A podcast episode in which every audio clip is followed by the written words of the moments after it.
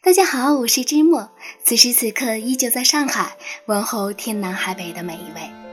今天我想为大家读一首诗，来自四山修斯的《断片手册一》。这个世上最遥远的地方是自己的心，出生以来关闭了多少次呢？每当想到这点，人就老了。